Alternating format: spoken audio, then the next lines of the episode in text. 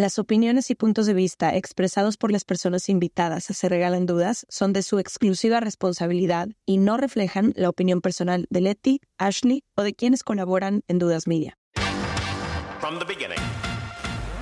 Se Regalan Dudas nace de la infinita necesidad de cuestionarnos todo. todo lo que está a nuestro alrededor. De dónde venimos y hacia dónde vamos. ¿Cómo tomar decisiones más informadas? Tenemos tantas dudas que te las queremos regalar. Soy Leti Sagún. Y yo, Ashley Franje, y en este espacio invitamos a quienes saben y no saben tanto de todo eso que tendríamos que estar hablando.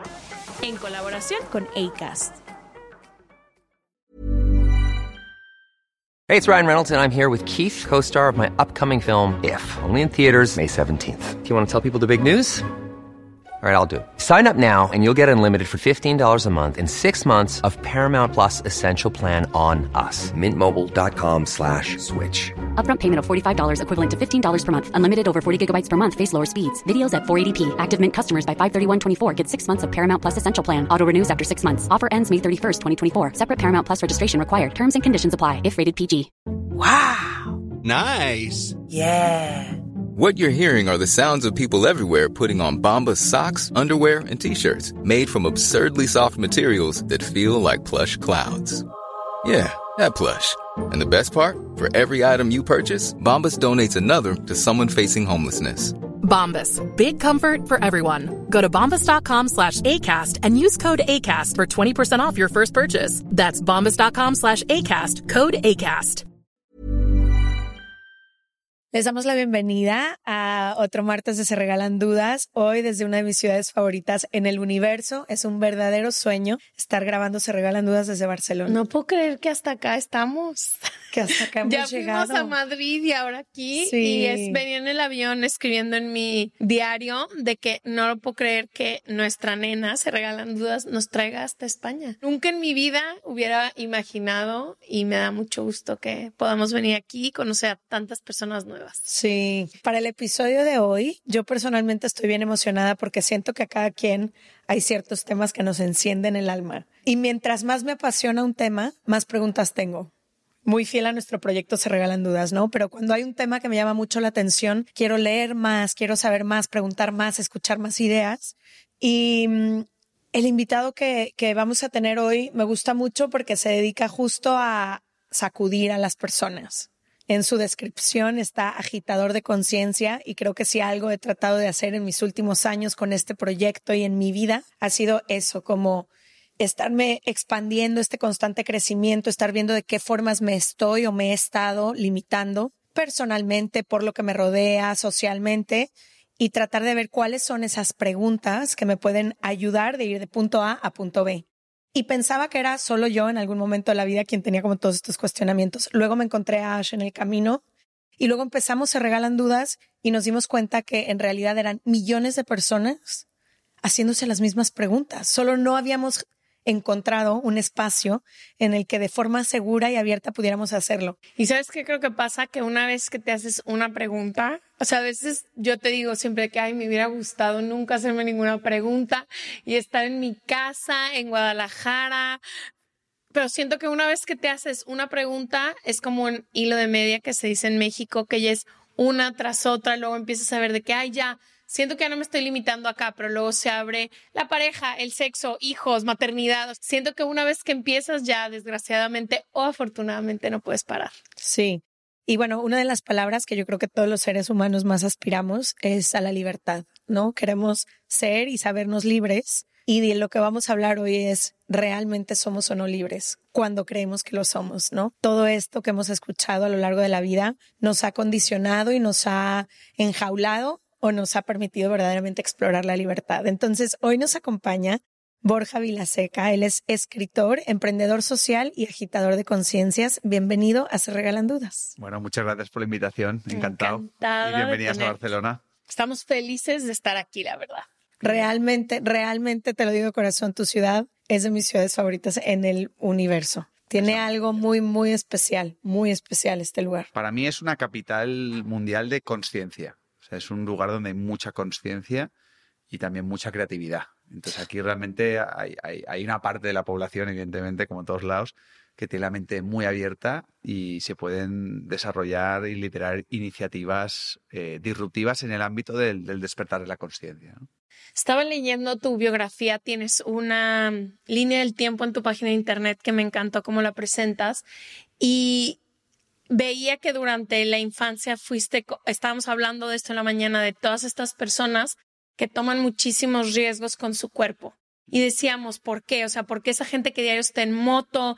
Acaba de venir una escaladora mexicana. Alpinista. Alpinista, perdón. Una alpinista mexicana y siempre nos cuestionábamos por qué se llevaban al límite y luego después de que veía que habías llevado al límite a tu cuerpo la moto, golpes y todo, que decías que habías despertado, ¿no? Y que empezaste a cambiar tu vida hacia una vida que me imagino que sientes mucho más auténtica, pero te quería preguntar para empezar eso, ¿qué te lleva de ser un poco inconsciente con tu cuerpo físico y me imagino que también con tu mente a un día pararte y decir voy a empezar a hacer esto que después ha resonado con miles de personas y tienes como ocho libros que vi yo de que, ok, yo me quejo porque escribimos uno, no me puedo imaginar el trabajo, aunque ha sido increíble reunir tanto conocimiento para tanta gente.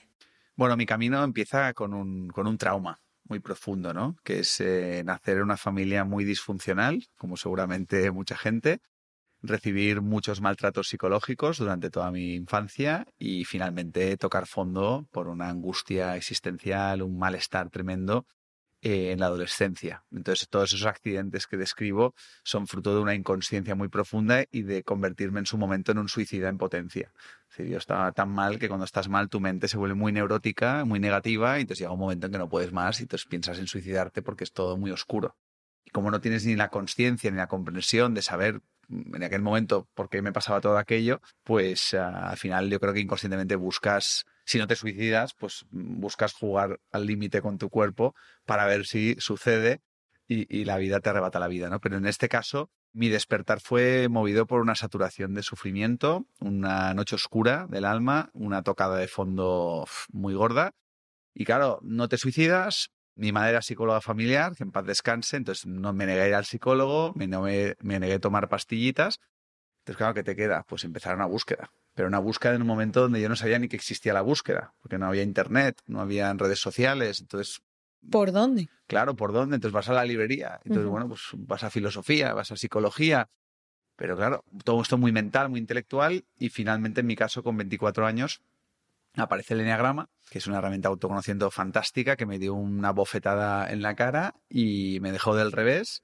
Y ahí poco a poco pues empecé a coquetear con la filosofía más oriental, abrirme a la espiritualidad y, y bueno, tuve, tuve un despertar con 25 años que, que bueno, pues me, me, reveló un poco lo que ya intuía, ¿no? Porque con 19 años escribí mi primer libro, que era una vomitona existencial muy autobiográfica de todo lo que me estaba pasando por dentro, donde relato todas esas aventuras y peripecias de adolescente que no lo he publicado, ¿eh? lo tengo en un cajón, a ver qué pasa. Y, ahí tuve ya la determinación de lo que quería hacer con mi vida. Decir, ostras, pues yo que he estado tan mal y que estaba al borde, ¿no? De, suicidarme. Y hostia, y ahora que empieza a ver la luz un poco, pues voy a dedicar el resto de mi vida a hacer lo que esté en mi mano para fomentar el, despertar de conciencia, para democratizar el autoconocimiento y para transformar de raíz la, educación, que es el, gran problema y la asignatura pendiente de la humanidad, ¿no? Justamente hacia ahí quiero, quiero ir, pero para eso me gustaría primero que pudiéramos entender qué es esto, a qué, a qué te refieres cuando hablas de condicionamiento social, porque creo que todas las personas somos prisioneras de estos condicionamientos, pero lo más peligroso de ellos es que no somos conscientes de que están ahí. No, ni cuenta te das. Ni cuenta te das hasta que o tocas fondo como tú, o un día escuchaste un podcast, o leíste un libro, o tuviste una crisis que de alguna u otra manera te forzó. Pero no siempre tienes ni las herramientas ni la forma de siquiera darte cuenta cómo es que estoy enjaulada o enjaulado, incluso en mi propia mente, en mi propia familia, en mi propio círculo social, en mi propia. Entonces, ¿qué es este, qué son estos condicionamientos sociales y de qué forma operan y limitan nuestra experiencia? Bueno, buenísima pregunta. Mira, te lo voy a responder, si me permites, os voy a compartir un cuento filosófico me muy encanta. breve que lo, que lo sintetiza muy bien. Dice que una vez un, un, niño pequeño que está en un colegio industrial y un día dicen la profesora, niños, vamos a dibujar. Y el niño ahí con su pasión, su talento, su imaginación, empieza a dibujar un superhéroe que no existe, todos los colores. Y la profesora, che, que todavía no he dicho que vamos a dibujar hoy. Hoy vamos a dibujar una flor. Y el niño empieza a dibujar una margarita, cada pétalo de un color, o sea, una cosa disruptiva. Che, dice la profesora, que todavía no he dicho qué flor vamos a dibujar hoy. Y va a la pizarra y dibuja una flor roja con un tallo verde y enseña a los niños y a las niñas cómo dibujar esa misma flor, ¿no? Y el niño, pues nada, resignado, empieza a dibujar esa flor. En ese colegio, pues cada profesor con muy buenas intenciones, movidas por ignorancia, enseñaba, adoctrinaba, programaba, condicionaba a las nuevas generaciones a entender cómo hacer las cosas en todas las áreas de la vida, ¿no? Eso es condicionamiento. Y finalmente este niño se cambió de colegio, se fue a otro, más innovador, más disruptivo, y el primer día, la profesora, que era una motivada, como todos los que nos dedicamos a la educación, que tenemos que ser unos motivados, niños, hoy vamos a dibujar, pero ser libres, creativamente, lo que queráis. No hay Con el color que quieran. Con el color que quieran, con la forma, no hay límites. Y bueno, todos los niños ahí dibujando y tal, menos este niño que se quedó quieto como una estatua. Y la profesora se acerca y dice, oye, ¿pero qué no dibujas? Sí, pero es que estoy esperando que usted me diga qué vamos a dibujar hoy. No, me no, que tú puedes dibujar lo que quieras. Y lo que quiera. Sí, sí, el niño se le encendieron los ojos otra vez y empezó a dibujar una flor roja. Con el tallo verde. Entonces, fíjense, ustedes no han elegido, no han elegido su acento, ni yo tampoco. No hemos elegido nuestro idioma. No hemos elegido nuestra cultura, la visión política, económica. No hemos elegido nada de nuestra forma de pensar, porque como usted ha dicho, nuestra forma de pensar no es nuestra. Estamos en una jaula mental. Estamos prisioneros de una mente que nació como una hoja en blanco, pero esa mente fue condicionada con todo tipo de sistemas de creencias, de valores, formas de pensar. Los niños aprenden por repetición, aprenden a través de las neuronas espejo. Entonces, ustedes y yo aprendimos de nuestros padres, de nuestras madres, de nuestros educadores, de la escuela, de la televisión, de lo que se llama una cosmovisión. Ustedes nacieron pues en México, yo pues en España, y entonces absorbemos todo eso y con ese sistema de creencias que no elegimos, creamos inconscientemente un falso concepto de identidad, una personalidad, una forma de entender la vida. Y desde ahí eso cristaliza.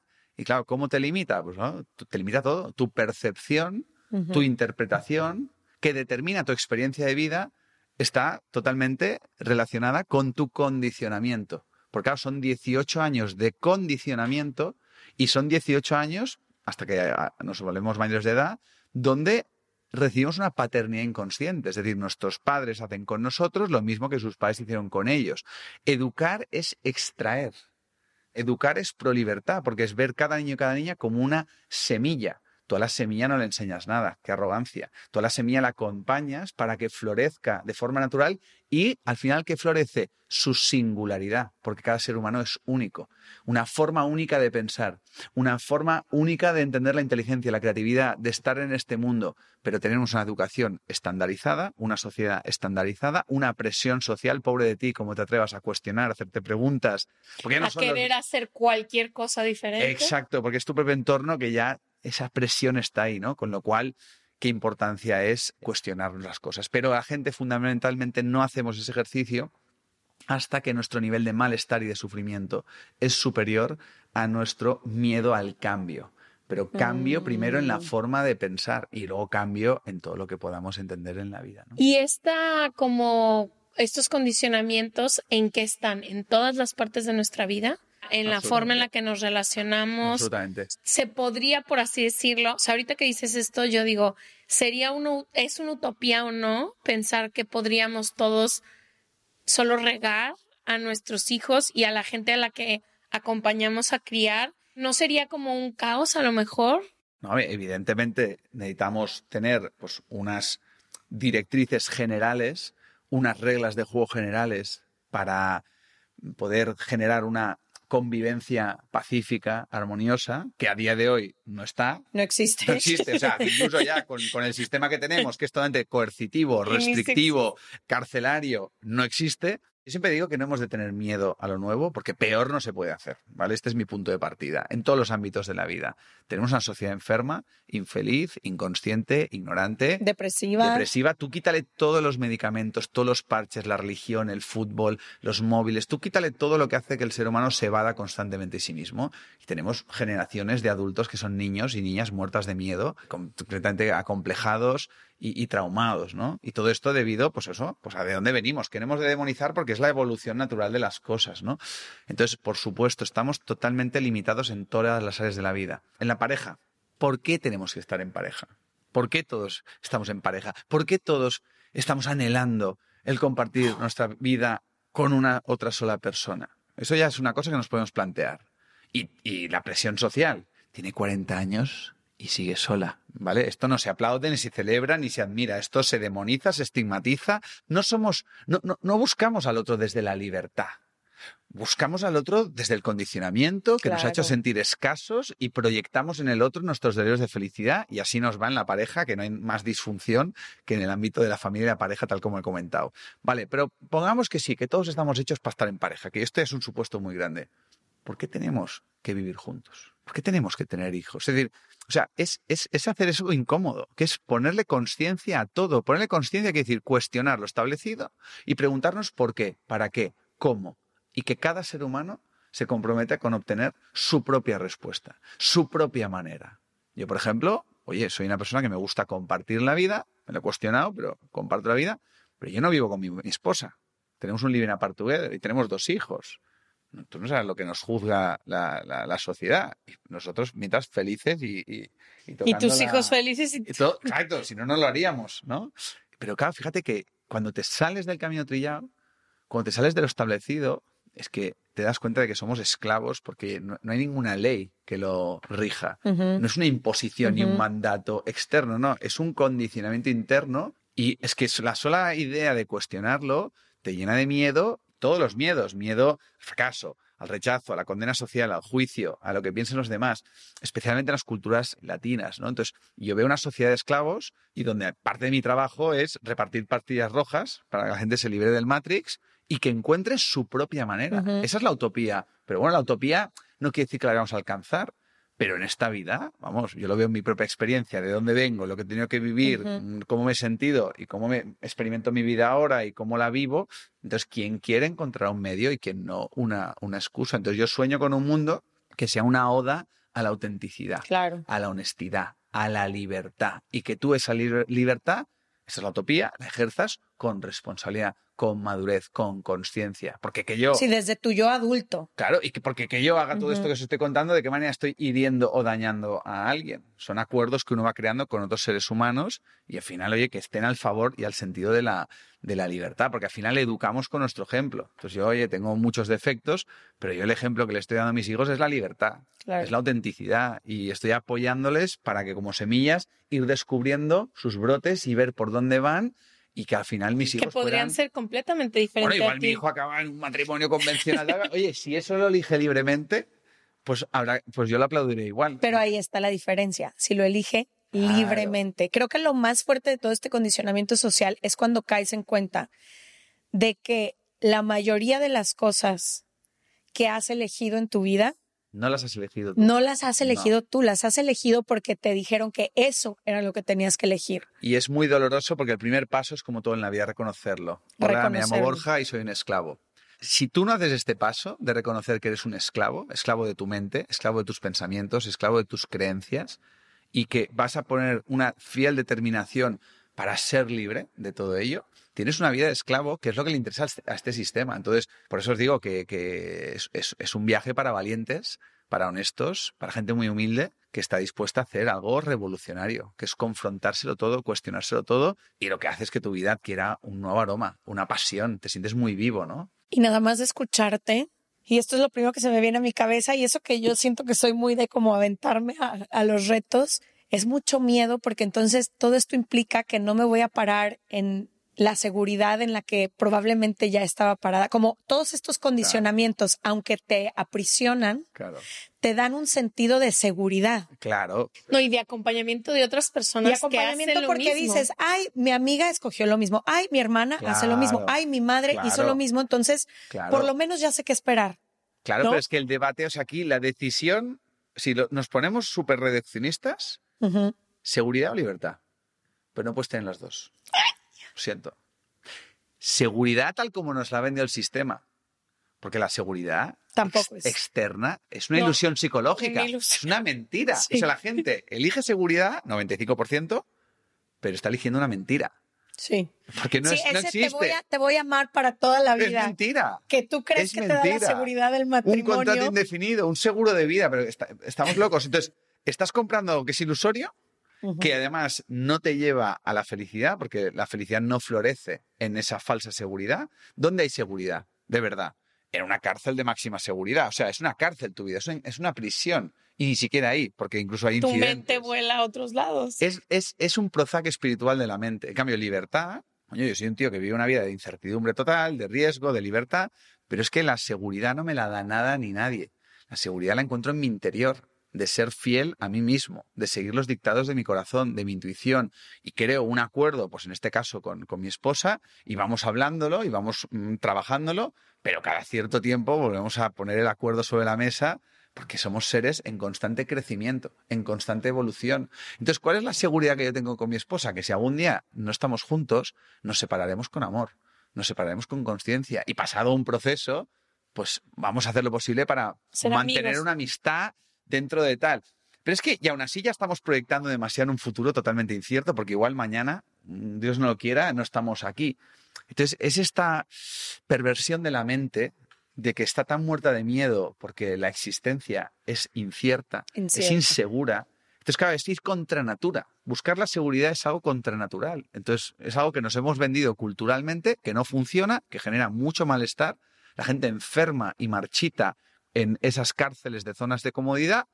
Pero ya les digo, esto se va a acabar, porque con todos los cambios exponenciales que se avecinan, con la palanca de la tecnología, o sea, entramos en un mundo que ya es imparable, donde el cambio y la transformación van a ser una constante en nuestra vida, que siempre lo han sido, pero han sido muy lentos a lo largo de la historia. Si ustedes digan la historia, siempre ha habido cambio, pero ahora, y entonces eso va a generar que necesitemos cambiar la educación para acompañar a las personas a, a vivir en el cambio permanente, a vivir en la inseguridad, a sentirse seguros en la inseguridad, a sentirse cómodos en la incomodidad. que ahorita estás hablando de eso de seguridad. Yo, ese es uno de mis cosas que más me cuesta trabajo, el adentrarme a la incertidumbre, porque yo como tú tuve una, una infancia muy incierta.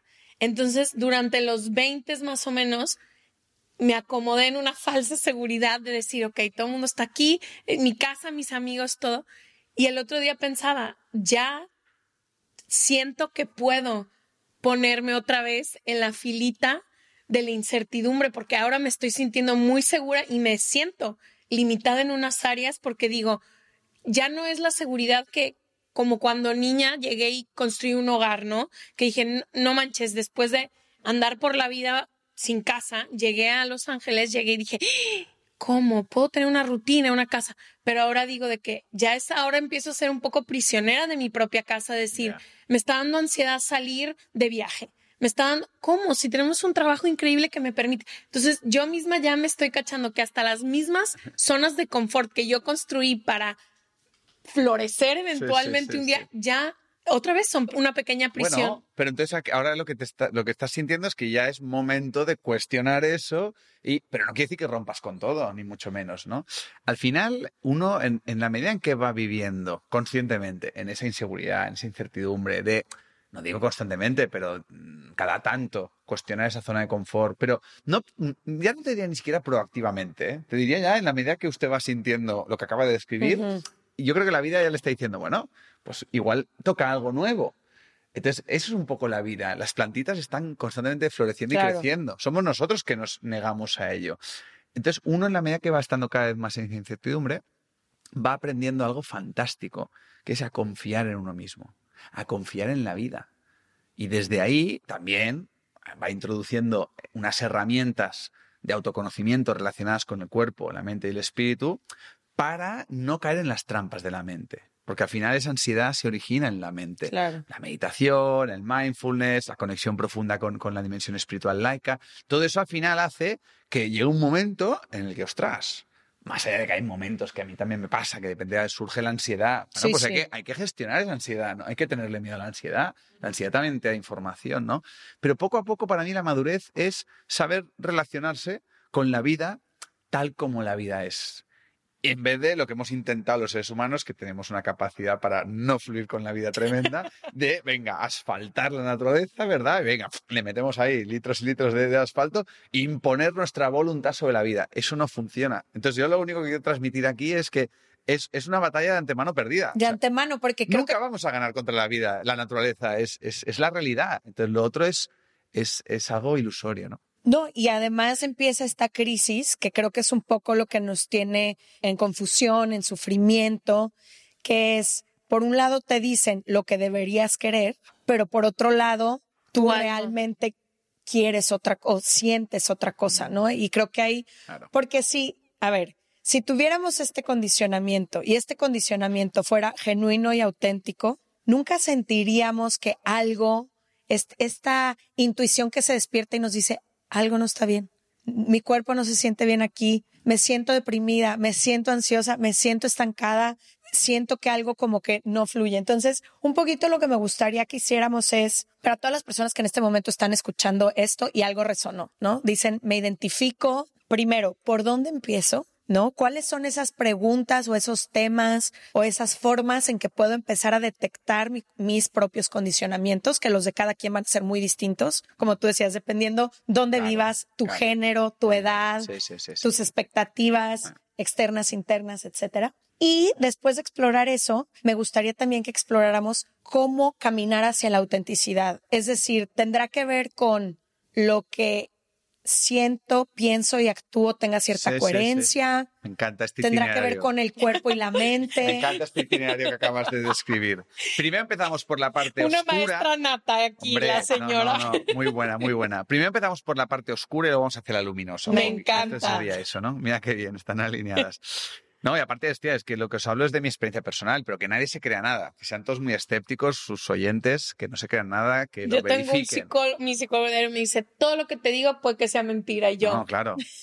¿cómo? Hay que verificarlo a través de la propia experiencia, ¿no? Y ahí me remito un poco a sentir, usted lo ha dicho.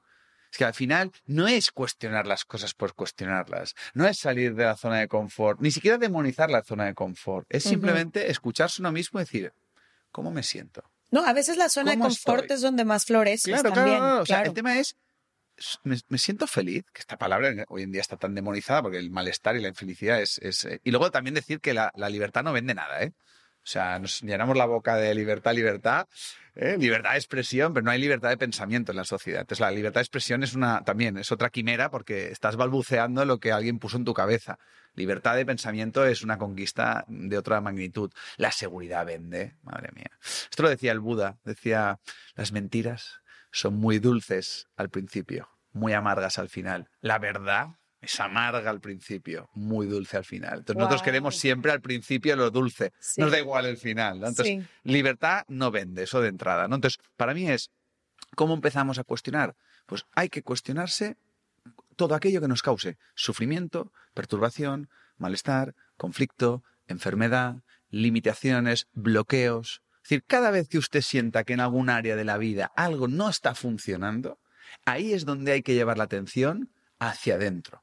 Ahí nos vamos a encontrar el ego, la jaula mental. ¿Cómo se siente que no está funcionando? Porque yo siento que muchas veces cuando tienes mucho tiempo en estas prisiones mentales y en estos condicionamientos, o tipo la gente que tiene ansiedad y todo, hay- hemos tenido podcast de la ansiedad y el mensaje más recurrente es, ni sabía que existía una palabra para lo que siento.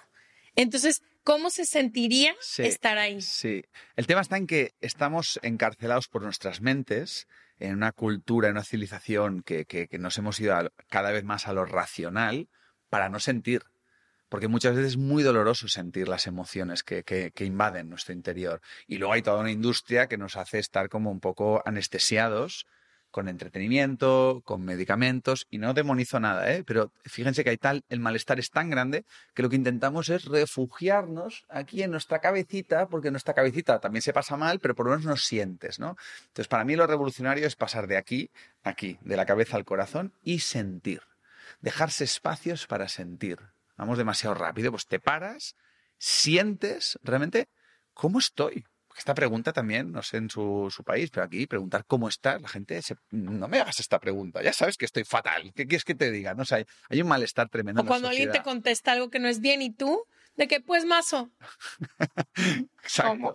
Entonces es sentir. Entonces, si usted se atreve a sentir, que es algo de valientes, si usted siente, eso le va a dar mucha información, ¿no? Entonces, pueden ser varias cosas. Usted puede estar atrapado en una zona de confort donde está marchitando y su sentir le está diciendo, tío, mmm, cuestiónatelo. O puede ser que usted está en el lugar acertado, pero su manera de interpretar la realidad sea muy equivocada. O sea, imagínese, yo qué sé, empieza a hacer el podcast. Estaba en un trabajo que no le gustaba, no le llenaba, y usted se sentía mal, ¿no? Y fruto de ese sentir, venga, se cuestionó, se armó de valentía, soltó el trabajo y monta un podcast, ¿vale? Y se reinventa y empieza a fluir y un montón de oyentes y un montón de publicidad y usted le va de maravilla, pero de repente el ego le distorsiona la percepción y empieza a querer más, más ambición, ¿no? Que esto es otra enfermedad de nuestro tiempo. Y empieza usted a sufrir. Pero, ostras, usted estaba fluyendo, pero usted está entorpeciendo ese fluir por su propia mente, por otra trampa mental. Entonces hay que, hay que cuestionar, ¿esto es un exceso de ego? ¿Es un exceso de egocentrismo? O sea, ¿realmente estoy tan mal que me estoy boicoteando constantemente mi felicidad? ¿O es que simplemente este malestar me está indicando que es momento de cambio? ¿no? Entonces todo empieza desde ahí. Cada vez que choco contra la realidad, cada vez que sufro, cada vez que me perturbo y siento, porque esa es la función, esa es la función del sufrimiento, esa es la función de la perturbación. Que ustedes y yo nos cuestionemos las cosas, uh -huh. nos cuestionemos la forma de pensar, nos cuestionemos realmente por qué sigo estando aquí no sé, estoy mal en un matrimonio. Bueno, pues me puedo cuestionar la manera en la que me estoy relacionando con mi pareja, cuestionar el molde en el que estoy viviendo la pareja, me puedo cuestionar muchas cosas, o, o la, el cuestionamiento definitivo, que es que igual no tengo que seguir con esta persona. Pero nuevamente, el miedo es el que nos mantiene enajenados y el miedo es lo que nos lleva a no cuestionar las cosas. Uh -huh. Porque tenemos miedo a qué va a pasar después del cuestionamiento. ¡Oh!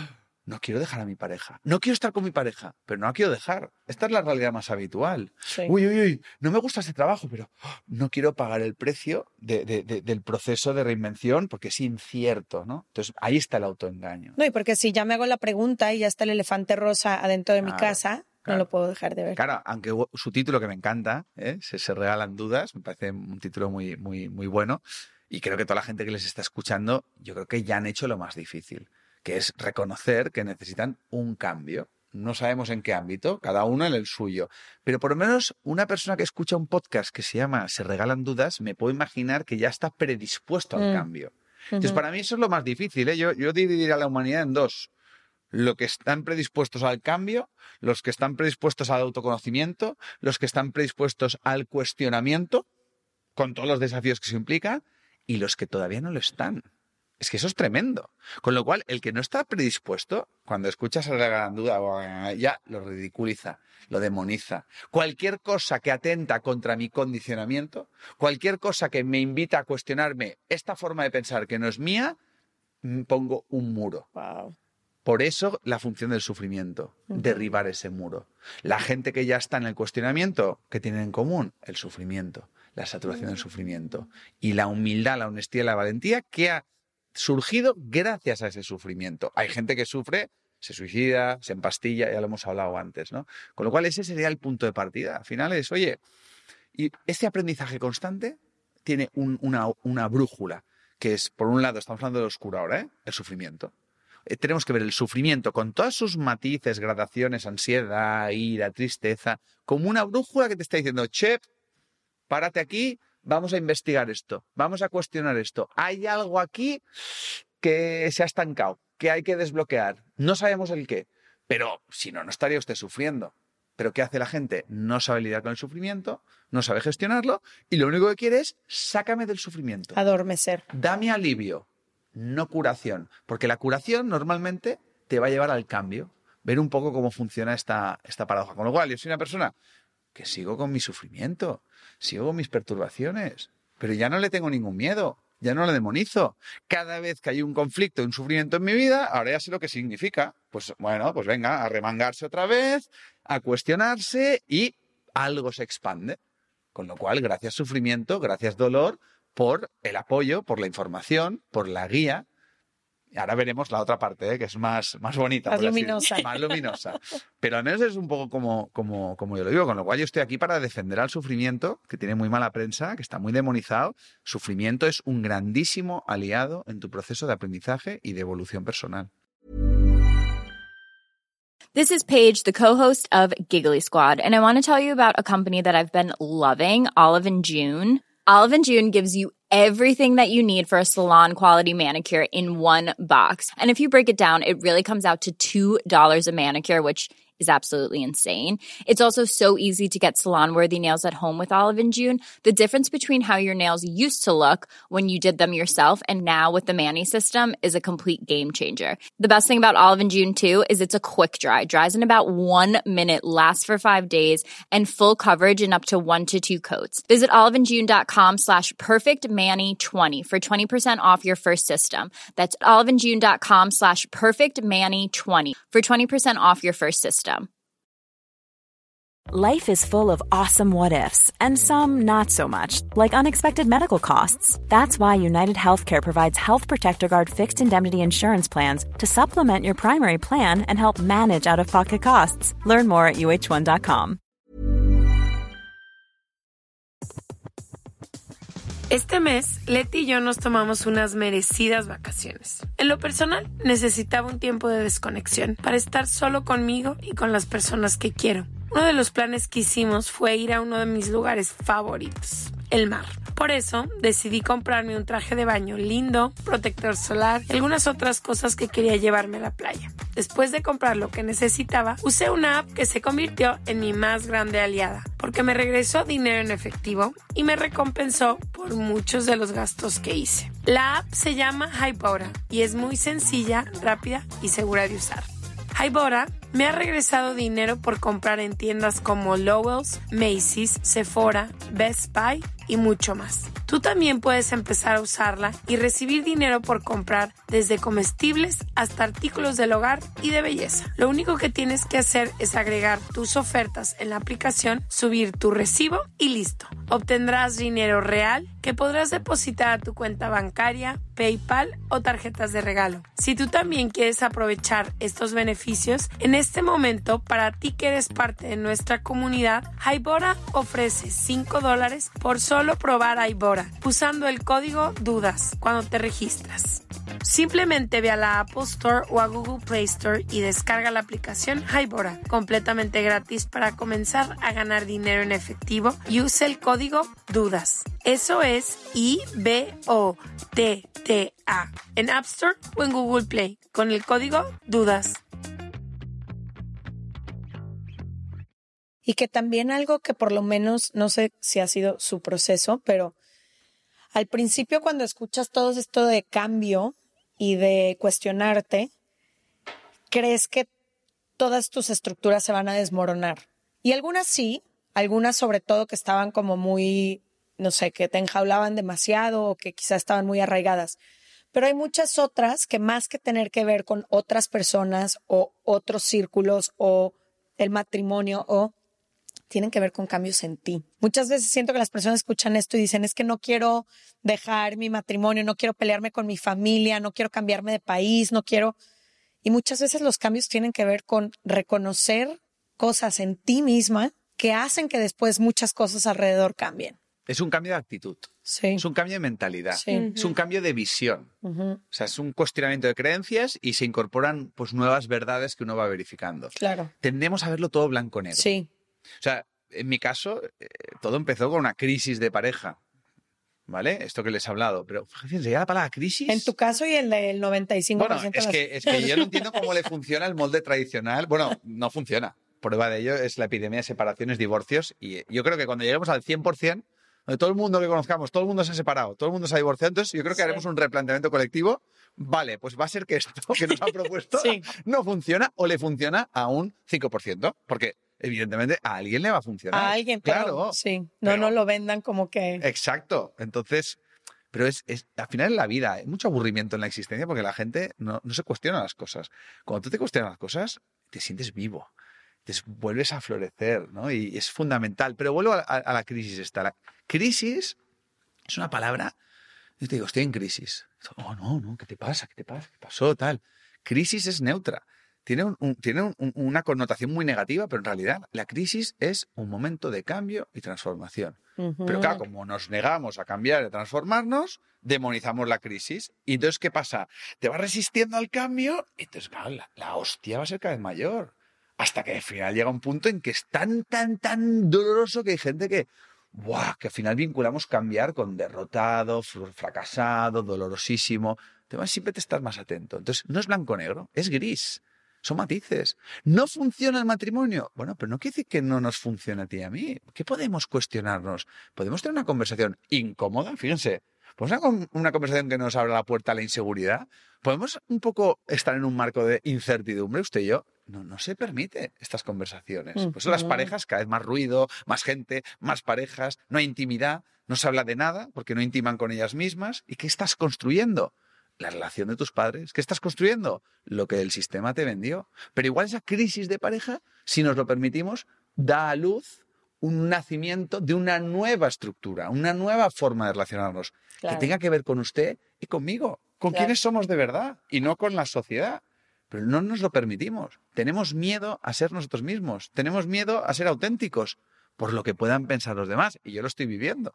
Porque al final, las personas que se atreven a salir de la jaula, las personas libres, las personas felices, las personas que realmente son auténticas y siguen su camino, son tremendamente juzgadas, linchadas y demonizadas por la sociedad porque hacen despejo al gran colectivo de personas enjauladas que tienen miedo al cambio y que, por tanto, si yo no me lo permito, esta persona es una No, amenaza. es que con una decisión diferente pones en cuestionamiento a todo un sistema. Y que tú vengas a reflejarme a mí Claro. que la decisión que yo tomé con tanta seguridad tiene otra alternativa. Y que no es tan Por eso a mí me encanta, me encanta cuando voy a una cena llena de parejas y yo suelto la bomba y me voy. Yo sé que esa noche hay, hay crisis de Hay pareja. crisis. Porque, oye, ¿y esto No, no sé es qué? que- Entonces, o los dos se ponen de acuerdo en lincharme, que seguramente lo a hacer, pero yo estoy aquí y debo dedicar mi vida simplemente a que la gente sea más libre, porque me parece una manera maravillosa estar en la vida. Si yo viera que la seguridad funciona, me dedicaría a... a, a- a encuentra tu lugar seguro. Claro, encuentra tu lugar seguro, vamos a trabajar los cinco pasos para la zona de comodidad, vamos a repartir pastillas azules para ir anestesiado, porque realmente esa es la felicidad pura. Joder, yo no estoy aquí para, para, para ser un incordio, pero es que realmente lo que tenemos hoy en día... Mira, mi madre, antes de morir, los últimos años, trabajó con enfermos terminales, ¿no? Hasta que ella se convirtió en un enfermo terminal, ¿no? Entonces, los últimos años de su vida estaba como obsesionada con la muerte, prepararse para la muerte, ¿no? Hizo una investigación muy profunda sobre la muerte. Y al final, mi madre que me decía, la mayoría de gente muere sola muere anestesiada por la droga, por, por el malestar, dolor físico, porque simplemente no pueden soportar la idea de que se van a morir. Y los pocos que tienen la lucidez de hablar con honestidad, que a veces hay casos, hay, hay algunos que mueren en paz y, y son un ejemplo, pero no llegan ni a un 10%. Lo- de entre el otro 90% que mueren en condiciones, ostras, pues mm, vamos, los pocos que hablaban le decían a, a mi madre, mm, de lo único que me arrepiento, de no haber vivido mi vida. Así, ¿eh? Entonces, hostia, ¿y luego qué te dice la gente más mayor cuando les sonrojas diciendo, madre mía, cómo vivíais hace 50 años? ¿Sí o no? Que esto pasa constantemente. Sí. ¿Qué te dicen? Eran otros tiempos. La persona libre no vive en base a los tiempos que le ha tocado vivir, vive en base a lo que siente en su interior, no vive de fuera adentro, vive de dentro a fuera y paga el precio, que el precio es pagar el precio de libertad versus seguridad. ¿Y paga el precio? Bueno, pues seguramente de recibir un poco más de juicio social por su entorno aprisionado. ¿Pero qué gana? Sentirse vivo. Sentirse Sí. vivo. Sí. O incomodo a los demás. Pero vivo Sí. mi propia vida y me soy fiel a mí misma, Sí, sí. o me soy infiel todos los días para complacer al colectivo. Exactamente, exactamente. Y luego otro rasgo de la gente libre pensadora, libre, plena y tal, es que aman la soledad. Es una cosa que he verificado eh, tremendamente. O sea, la gen- cada vez te gusta estar más contigo mismo, tienes menos relaciones, son de mucha más calidad y es que vives un poco cada vez más, en el buen sentido lo digo, ¿eh? mm, desconectado del sistema, de la neurosis, de la enfermedad, del manicomio social. No participas tanto. Wow. Entonces, claro, cada vez vives una vida mucho más plena dentro del sistema. Eres un agente de cambio de- dentro del sistema, no demonizas el sistema, pero vives tu vida libremente Para en un sistema que lo que fomenta es la esclavitud. Entonces, bueno, para mí no está reñido una... No es en plan, bueno, vale, es que la libertad es ser antisistema, me tengo que ir a vivir a los lomos de la montaña del Tíbet. No, no, no, no. Blanco-negro otra vez. Pues este, este mensaje es para personas que han llegado a un punto en su vida y dicen, oye, pues realmente no hay mucha satisfacción en mi vida. Si le quito los parches, me siento vacío. He hecho todo lo que el sistema me ha dicho que tenía que hacer y no me funciona. Mm, Bueno, pues, pues bueno, hay una alternativa.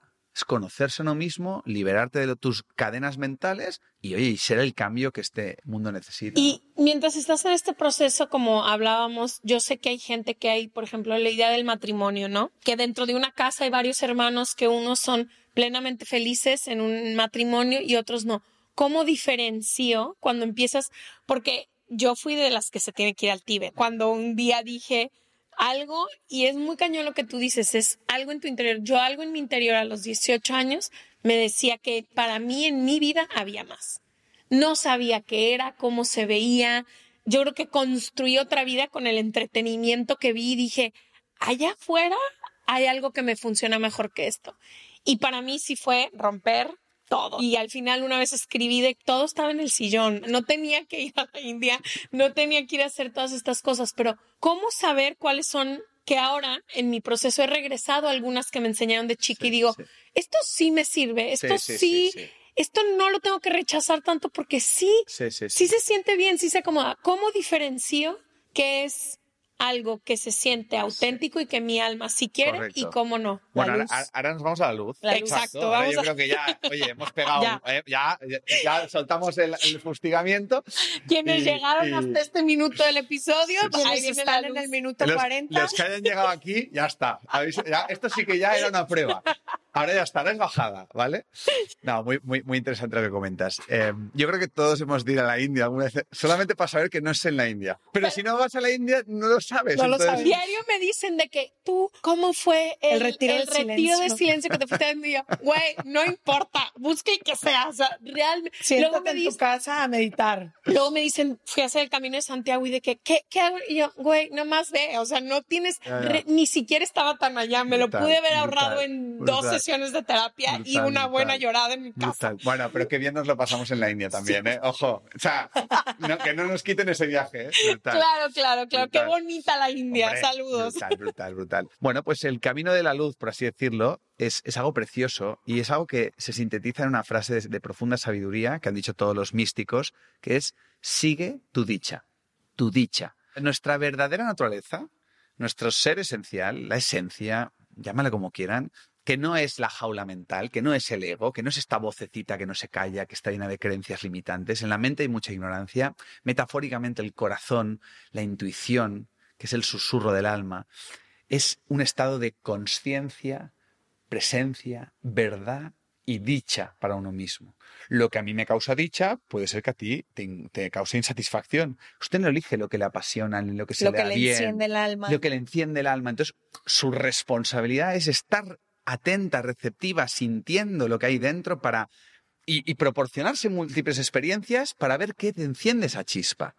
Entonces, claro, al final, cuando usted vive su vida en relación con lo que le mantiene encendido, conectado, despierto, dichoso, eso es lo que el camino te dice, ah, pues mira, esta parte de, de mi familia y tal, es que a mí esto me conecta un montón, qué bonito, esta parte de mi cultura está súper alineada. Claro que sí, si aquí no, está, no es blanco-negro, no estamos para rechazar ni condenar nada, simplemente estamos para ir como jardineros quitando la maleza de aquello que no funciona en nuestra vida, que es lo que hemos visto antes, y estamos para cultivar, para germinar, para florecer lo que sí que funciona. El tema está en que es un milagro, un misterio que cada uno lleva como algo innato, una psicología de lo innato, como una semilla dentro, y nuestra responsabilidad es ser nuestros propios jardineros, respetar nuestra mutua libertad, porque en una pareja enjaulada no, tú tienes que venir conmigo a la ópera porque si no, no me amas. ¿Cómo no me vas a acompañar a algo que me gusta tanto? Entonces yo me veo un poco como cogidos de la mano, pero a ratos nos soltamos de Te la mano. paso a recoger a las... Exacto. Bueno, es que la última vez que fuimos al cine juntos,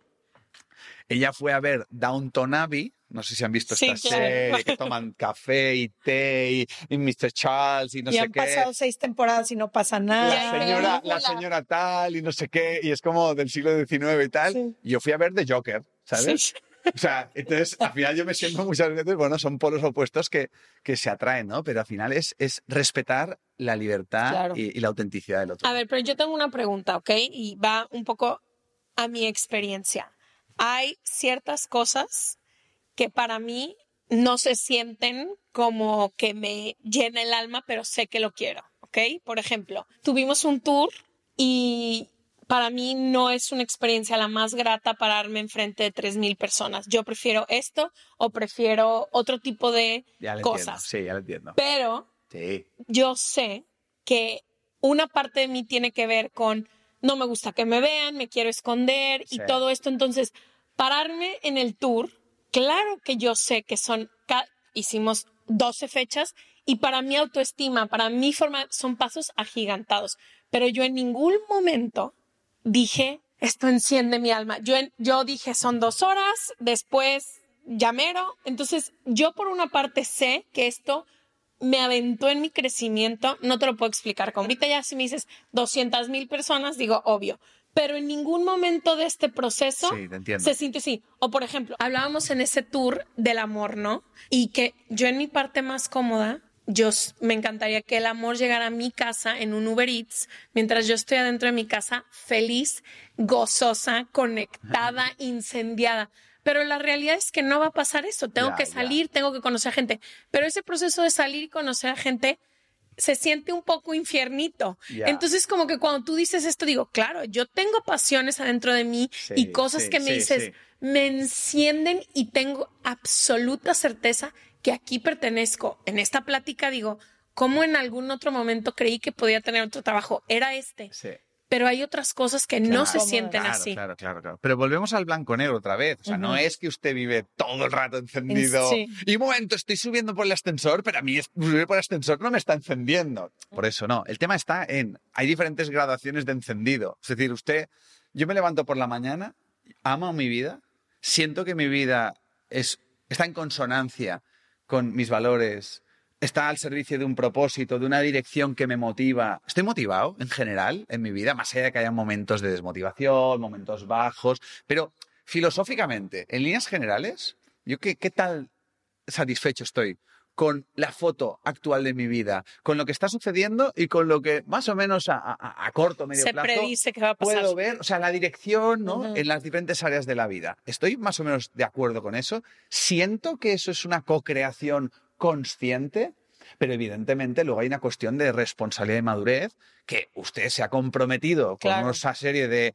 responsabilidades u objetivos y evidentemente forma parte de la madurez que hay momentos donde hay cuestiones que igual ni siquiera nos van a agradar. Es decir, yo, por ejemplo, que soy emprendedor social, que he montado eh, diferentes proyectos y empresas para transformar la educación, hay algunas cuestiones dentro del día a día de estos proyectos que no son las que me satisfacen. Pero las hago porque forman parte de una satisfacción mucho más grande, que es la dirección que les doy. Pero un ejemplo, durante muchos años, o sea, hay que diferenciar entre emprendedor y empresario, ¿no? Pues yo me siento floreciendo como, encendido como emprendedor, no como empresario, no como gestor del día a día. Pero lo he hecho. Ahora bien, durante un tiempo ya sentía como que malestar, conflicto, tal. Entonces, ¿qué he hecho al final? He fichado a alguien para que haga ese, ese rol. ¿Me explico? No. Pero durante mucho tiempo sabía que yo tenía que hacerlo a pesar de que no estaba mi alma ahí, ni mi corazón, ni me encendía. Pero lo hacía por, una- por algo mucho más grande eh, que yo. Entonces, resumiendo, por supuesto que a lo largo de nuestra vida van a haber momentos donde no vamos a sentir eh, ni mucho menos esa, esa, esa chispa. O sea, no conozco a nadie que viva constantemente encendido. Y mira que me considero un tío de los más encendidos que conozco y apasionados y motivados. Pero hay momentos de, de todo. Pero me refería simplemente a, al autoengaño, ¿no? A la honestidad radical con uno mismo, ¿no? Porque, oye, usted hace el tour por las razones que sea. pero usted es consecuente, usted es consciente de por qué lo hace, para qué lo hace y paga el precio. Eso es madurez. Pero volvemos al inicio. Es que hay muchísima gente que ni siquiera es consciente de por qué hace lo que hace. Y hay malestar, y hay sufrimiento, y se está perdiendo la posibilidad de vivir eh, su propia vida. ¿no? Con lo cual, yo creo que la evolución de nuestra conciencia, mi experiencia personal, es que cada vez la existencia nos reporta más momentos de dicha. Porque cada vez usted va, 100%. va, va elevando la, ma- la maleza, se va conociendo mejor, va madurando más y al final las diferentes áreas y dimensiones de su vida están más en consonancia con el ser que verdaderamente es. Y fruto de los aprendizajes que le ha aportado el sufrimiento, el malestar, el conflicto, pues usted ha ido evolucionando en esa eh, dirección. Y es una, algo que he escuchado mucho. A mí me gusta mucho hablar con gente más veterana de la vida y, y la gente que tiene su lucidez y su sabiduría, no el mainstream, te dicen que cada año que pasa eh, Es más son más felices, en general. Porque empiezan a ser más auténticos, como Claro. que con la edad te vas quitando de todos Cada esos... vez a la gente más mayor le importa tres pimientos ya lo que Sí, sí, piense. sí, sí, y de repente, o sea, Y sabes que es un- una característica en común que tiene mucha gente que está en este camino del autoconocimiento y cada día es que te deja de importar muchísimo lo que la demás gente está haciendo. básico. Porque te das cuenta que tú tienes el jardín ocupadísimo, que tienes muchísimo trabajo que hacer y para mí esa ha sido como una de las dichas más grandes y las libertades más grandes que el qué dirán y el preocuparme de que qué está diciendo cada una de mis compañeras de mi no sé qué y voltear y decir, ni modo.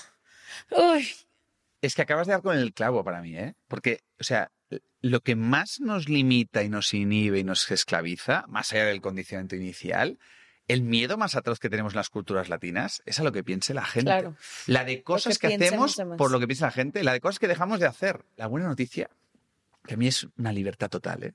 Hagas lo que hagas, seas quien seas, tomes la decisión que tomes, te Van a van, hablar. a criticar, te van a juzgar. Entonces, sabiendo que estamos condenados al juicio social por cómo es la sociedad, sí, no manches. por lo menos sigamos nuestro camino. Nos van a juzgar igual, pero por lo menos estaremos siguiendo nuestro corazón. Porque es que ahora mismo hay gente que está reunida hablando de por qué no estamos haciendo esto, por qué estamos haciendo esto otro. Y luego también la buena noticia es que la gente es tan egocéntrica que sí, un ratito hablarán de nosotros, pero están demasiado en sus pensamientos y en sus Todos. nada más que alguien les dé un poquito más de entretenimiento y, y lo hacemos, y es el deporte nacional del, del ser humano, que es Sí. a ratitos cagarnos un poco en el vecino. Eh, lo hacemos todos. Que, que- que levante la mano quien no lo haga. Con lo cual, cuando uno entiende todo esto y entiende que al final sus miedos no es la gente, es como un miedo introyectado, lo tenemos en nuestra cabeza. Sí, no y es la excusa.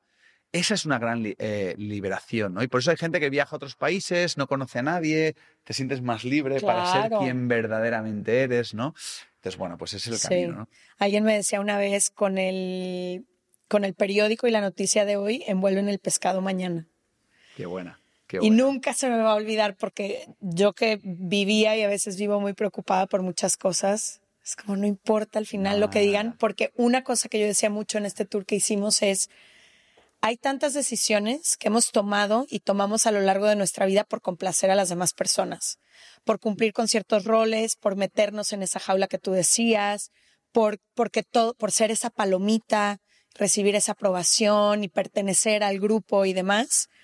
Pero la única persona al final del día que paga la factura de eso eres tú. La única persona que paga esa factura eres tú. Las demás personas viven su vida. Las tías que todo el día hablaron de ti, las vecinas, Sí, las que se tomaron sí, el café, los que no dejaron de criticarte, Sí, sí. ellos van a seguir su vida. Quien paga la factura de tomar las decisiones con base a otras personas eres tú. Absolutamente. Y esa es la única persona a la que tienes que rendir cuenta. La, la única, con la, A la única que duermes todos los días de tu vida Y mientras luego, oye, pues si tienes aquí. unos acuerdos con un- una Señor. pareja y tal, bueno, pues evidentemente. pues- Quiero hacer una última pregunta. ¿Tú quieres? No, pero ya estamos muy Ok, de- voy, corro. En- tienes un libro que se llama ¿Qué haríamos si no tuviéramos miedo? Y creo que el- la montaña a veces es más difícil porque yo sé que muchísima gente que nos escucha, como tú dices, no escuchas, se regalan dudas si no quieres incomodarte un poco.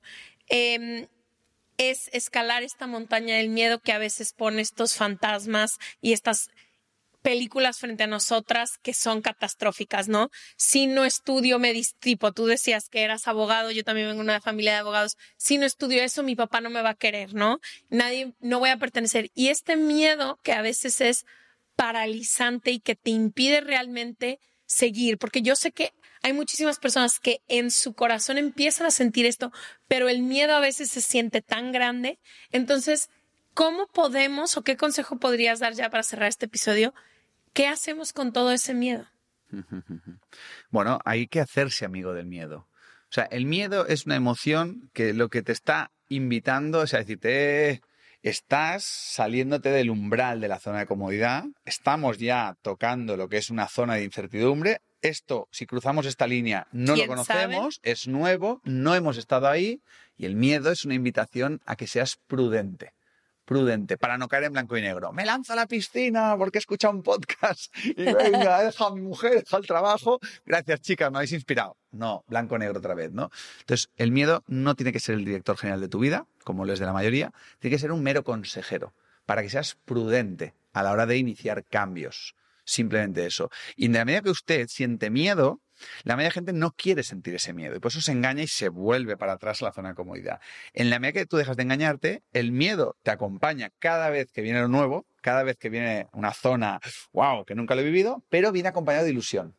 De ilusión porque tú estás decidiendo ir hacia ese lugar. Con por- todo y miedo. Porque te motiva, te ilusiona, entonces viene miedo e ilusión y llega un momento en que ya la relación con el miedo es tan sana que no te limita, no te paraliza, te vuelve prudente, que eso es otro rasgo de la madurez, pero ya se vive con ilusión. Y como estamos en un programa de Se Regalan Dudas Por favor. y hemos hablado mucho de la libertad, yo simplemente introduzco una semilla en este podcast. Una bomba. Una bomba, igual da para otro momento, Estoy que lista. es que mi experiencia personal es que la libertad, tal como la hemos descrito, no existe. Es otra ilusión psicológica, no existe el libre albedrío, porque la libertad se forja dentro de un paradigma del yo. Yo quiero ser libre, yo tomo decisiones disruptivas, pero cuando usted va profundizando en el autoconocimiento y en el camino místico, se da cuenta de que este yo es ilusorio y que lo que realmente en un momento dado pasábamos de yo soy esclavo a yo quiero ser libre, pero la siguiente etapa evolutiva es no existe el yo. ¿Y qué pasa? Que entonces usted se da cuenta de que en todo momento la vida nos está viviendo. La vida está llevándonos y cuando tú realmente ya estás entregado a la vida, ese yo se desvanece, esa voluntad se desvanece. Y vas sintiendo que sí, en un plano más mundano, yo tengo que tomar estas decisiones, pero que en realidad cuando te vas a ese otro plano de mucha más conciencia y sabiduría, te das cuenta de que ese yo es eh, ilusorio. Y esto ya nos remite a algo maravilloso que es la filosofía Advaita, la no dualidad, donde uno cuando se mete ahí, de verdad, de corazón, eh, verifica esto, que no existe el libre albedrío y por tanto en qué lugar eh, queda la libertad. Me hace ilusión compartir esto como reflexión final. ya para- Me encanta. Para el siguiente episodio de Borja. Es una duda que quiero regalar, simplemente. ¿eh? dudas. No es una certeza, es una duda que quiero regalar. Cada uno tiene que descubrir si es certeza para ellos. hacer- puedes regalar todas las dudas. Gracias por venir. Les dejamos toda la info de Borja en serregalandudas.com diagonal. Suscríbete, sus libros, donde pueden encontrarlo. Tiene cursos en línea. Gracias por venir, te lo agradezco. Ha sido una gozadera y yo aquí voy a decir, tenemos más de 300 y 58, creo que. 58 episodios en Se Regalan Dudas y este ha sido mi favorito. ¿Cómo? ¡Venga! Pues, oye, esto requiere un abrazo o algo, por lo menos. Encendiendo mi alma, encendiendo mi alma. Gracias, gracias, de verdad. gracias, Gracias. Si quieres más de nuestro contenido, puedes encontrarnos en arroba se regalan dudas en Instagram, TikTok, YouTube, Facebook, X, Threads y Snapchat. Suscríbete a nuestro newsletter gratuito en serregalandudas.com diagonal suscríbete para encontrar todo lo que pensamos y no compartimos en ningún otro lado. Tenemos contenido sobre nuestras invitadas e invitados, beneficios y anuncios exclusivos para nuestra comunidad.